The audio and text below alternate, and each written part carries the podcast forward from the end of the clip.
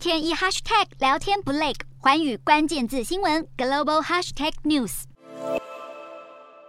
柬埔寨人口贩运猖獗，台湾、中国、泰国等地的年轻人被骗进诈骗园区不得脱身的案例层出不穷。美国国务院七月发布最新的人口贩运报告，柬埔寨从原本的第二级观察名单被降级到表现最差的第三级。代表不但没有达到消除人口贩运的最低标准，也没有做出重大努力。柬埔寨内政部秘书长兼反人口贩运委员会副主席朱文英强调，绝不会对人口贩运抱持沉默态度，对于被降级感到失望。柬埔寨政府重新宣誓要致力打击人口贩运，内政部长下令调查所有外交人员之外的外国人住处。确认外籍人士是否合法入境就业，警方也将和美国 FBI 等部门加强合作，共同打击跨境犯罪，并加强对受害者的保护。美国驻柬埔寨大使馆也在十六号发布声明明表示，美国国际开发署将和非营利组织合作，支持柬埔寨刑事人员调查和起诉人口贩运罪行，避免更多人受害。